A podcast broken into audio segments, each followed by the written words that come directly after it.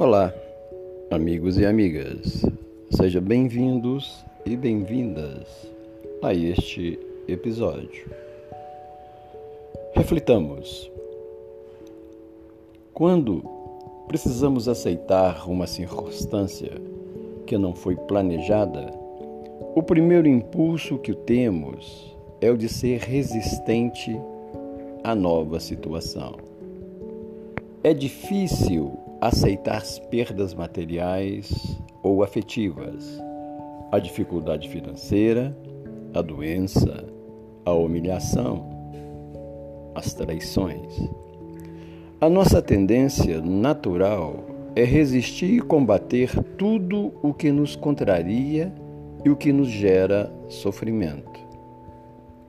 Agindo assim, estaremos prolongando a situação Resistir nos mantém preso ao problema, muitas vezes perpetuando-o e tornando tudo mais complicado e pesado.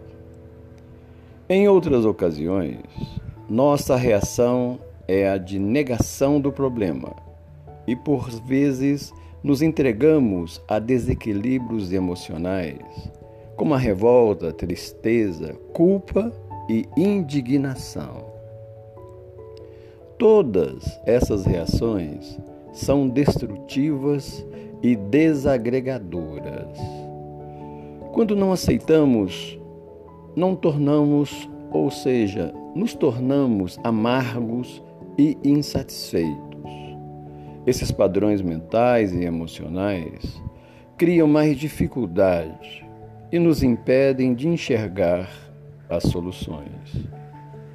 Pode parecer que quando nos resignamos diante de uma situação difícil, estamos desistindo de lutar e sendo fracos. Mas não. Apenas significa que entendemos que a existência terrestre tem uma finalidade e que a vida é regida pela lei da ação e reação, que a luta deve ser encarada com serenidade e fé.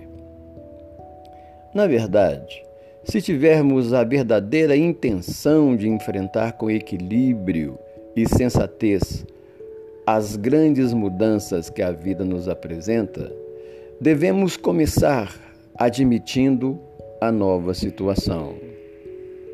Aceitação é um ato de força interior que desconhecemos. Ela vem acompanhada de sabedoria e humildade e nos impulsiona para a luta. É detentora de um poder transformador que só quem já experimentou pode avaliar. Existem inúmeras situações na vida que não estão sobre o nosso controle. Resta-nos então acatá-las.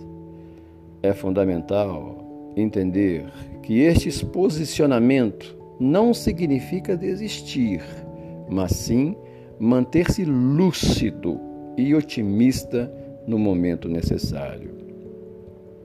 No instante que, em que aceitamos, apaga-se a ilusão de situações que foram criadas por nós mesmos e as soluções surgem de forma natural. Aceitar é exercitar a fé, é expandir a consciência para encontrar respostas, soluções e alívio. É manter uma atitude saudável diante da vida. É nos entregarmos confiantes o que a vida tem a nos oferecer. Estamos nessa vida pela misericórdia de Deus nos concedeu nova oportunidade de renascimento neste corpo físico. O sentimento de amargura, desespero e revolta que permeiam nossa existência são fruto das próprias dificuldades em lidar com os problemas.